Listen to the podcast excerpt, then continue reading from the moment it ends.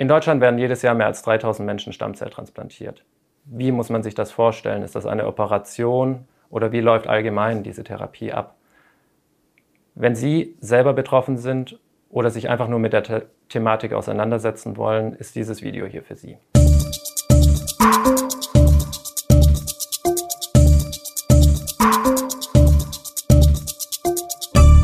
Um was es in dem Film geht, sind allogene Stammzelltransplantationen.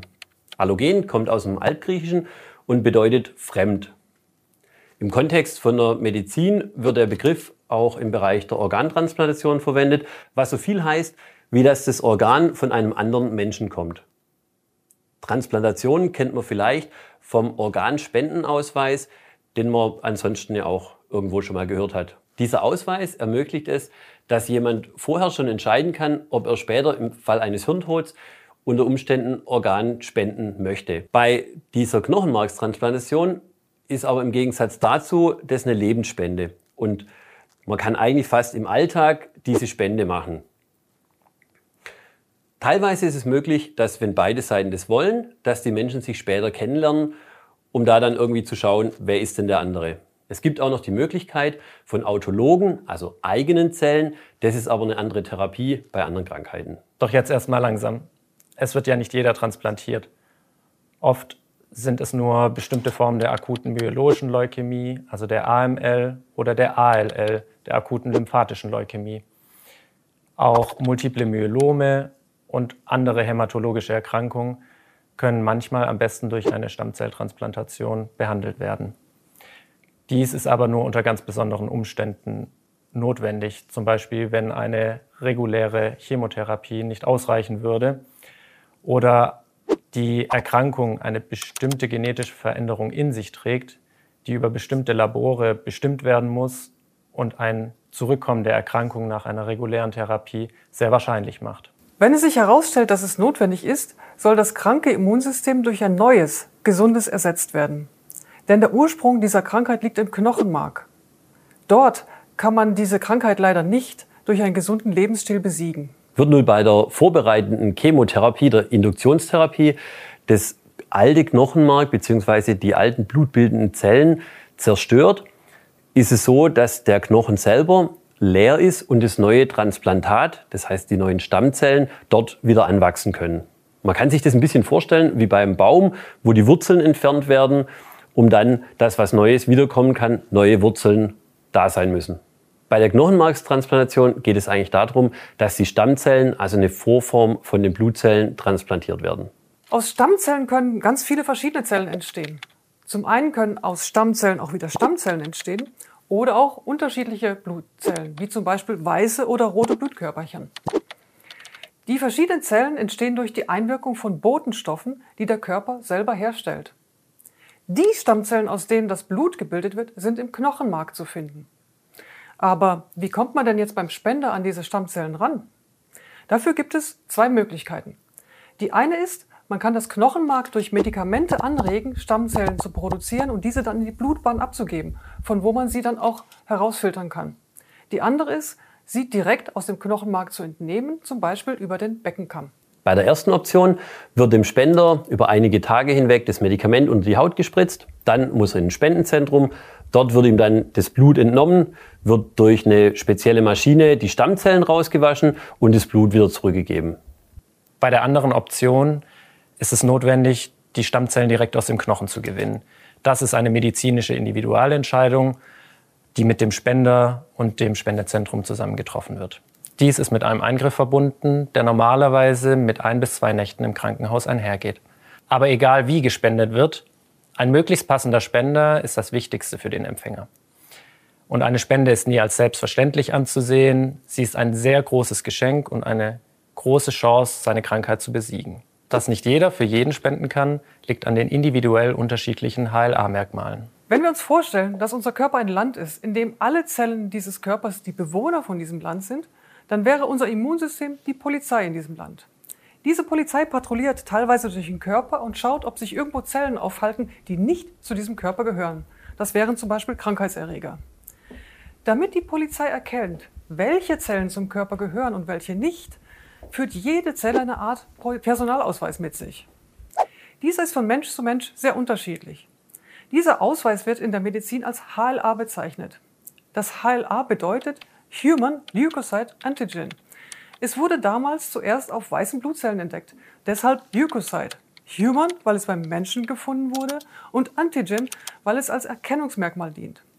Wir finden hier zehn Merkmale, die die Zugehörigkeit zum Körper darstellen. Diesen Personalausweis oder eben HLA-Molekül finden wir in der Oberfläche fast aller Zellen. Beim Menschen sind alle Merkmale überall dieselben. Jedoch gibt es bei jedem dieser Merkmale sehr, sehr viele verschiedene Möglichkeiten. Daraus ergibt sich eine sehr, sehr große Anzahl von möglichen Kombinationen. Wenn eine Leukozytzelle nun eine Zelle ohne passenden Ausweis findet, löst sie einen Alarm aus und ruft andere Immunzellen zur Hilfe. So löst sie eine Immunreaktion aus. Diese Reaktion nehmen wir zum Beispiel bei einer Erkältung oder einem anderen Infekt wahr.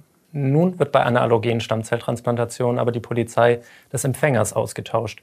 Denn diese ist durch die Erkrankung einfach nicht mehr richtig einsatzfähig. Es sind einfach zu viele korrupte Polizisten da, die ihre Arbeit nicht gut erledigen. Da die Polizei aber auf genaue Personalausweismerkmale, also die HLA-Merkmale, festgelegt ist, versucht man für die Transplantation einen Spender zu finden, bei dem alle wichtigen Merkmale übereinstimmen. Eine gewisse Varianz kann aber auch toleriert werden. Da es so viele verschiedene Kombinationsmöglichkeiten gibt, ist es besonders wichtig, dass möglichst viele Menschen als Spender registriert sind. Denn so kann schneller ein geeigneter Spender gefunden werden. Natürlich sind auch bei anderen Organtransplantationen die HLA-Merkmale wichtig. Jedoch kann hier auch mit weniger Übereinstimmung erfolgreich transplantiert werden. Um das Knochenmark auf die Transplantation vorzubereiten, wird in der Regel zuerst eine intensive Therapie gemacht. Diese wird auch Konditionierungstherapie genannt. Diese hat das große Ziel, die Erkrankung einzudämmen oder sogar nicht mehr messbar zu machen. Jetzt könnte man meinen, wieso führe ich dann überhaupt eine Transplantation durch? Also wenn die Erkrankung nicht mehr messbar ist. Dies liegt daran, dass bestimmte Erkrankungen ein hohes Rückfallrisiko haben, also ein Rezidivrisiko. Und in einem solchen Fall nur die Transplantation eine Chance auf Heilung bietet. Um den Raum für das Knochenmark frei zu machen, bekommt man diese vorbereitende Therapie. In der Regel sind dies Infusionen und manchmal noch eine Bestrahlung zusätzlich. Diese Bausteine sind in einer anderen Episode ausführlich erklärt. In der Vorbereitung ist die Dosismenge sehr hoch. Denn nur so kann das erkrankte Knochenmark entfernt werden. Nebenwirkungen bleiben da leider natürlich nicht aus, können aber heute recht gut kontrolliert werden. So ist Übelkeit, wie man sie vielleicht aus Erzählungen kennt, heute recht gut behandelbar. Eine weitere Nebenwirkung ist die Neutropenie. Da fehlen gewisse Abwehrzellen im Blut. Deshalb ist es wichtig, dass Besucher zum Beispiel, wenn sie dann ins Krankenhaus dürfen, nur mit Mundschutz reinkommen, die Pflegenden und auch das ärztliche Personal. Zusätzlich dazu muss der Patient, wenn er das Zimmer zum Beispiel für Untersuchungen ähm, verlässt, muss er auch einen Mundschutz tragen. Das Ganze nennt sich dann Umkehrisolation.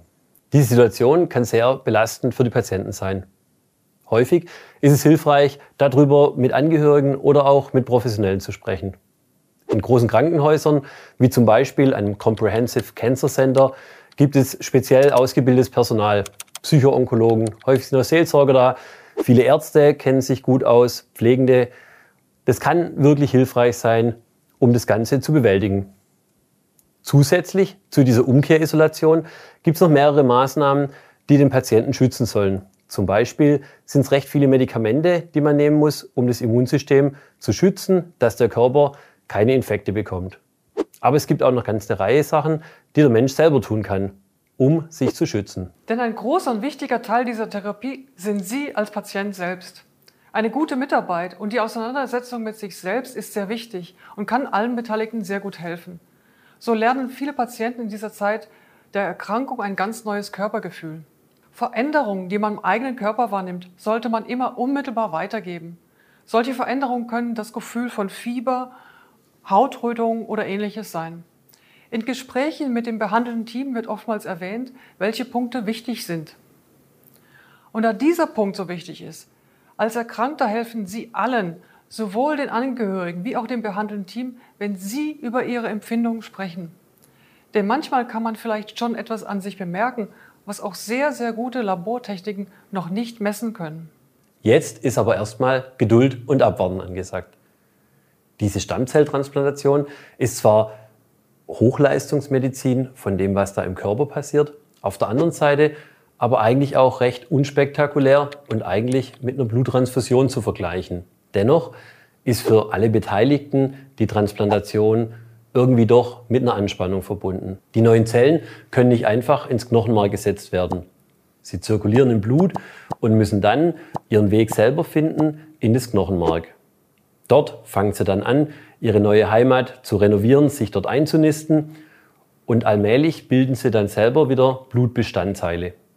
Bis dahin, bis also diese neue Blutproduktion und auch Immunsystemproduktion funktioniert, müssen dann von außen Blutbestandteile dazugegeben werden. Da im Knochenmark nicht nur die weißen Blutkörperchen gebildet werden, sondern auch die roten Blutkörperchen und die Blutblättchen, sind natürlich diese auch von der Therapie betroffen.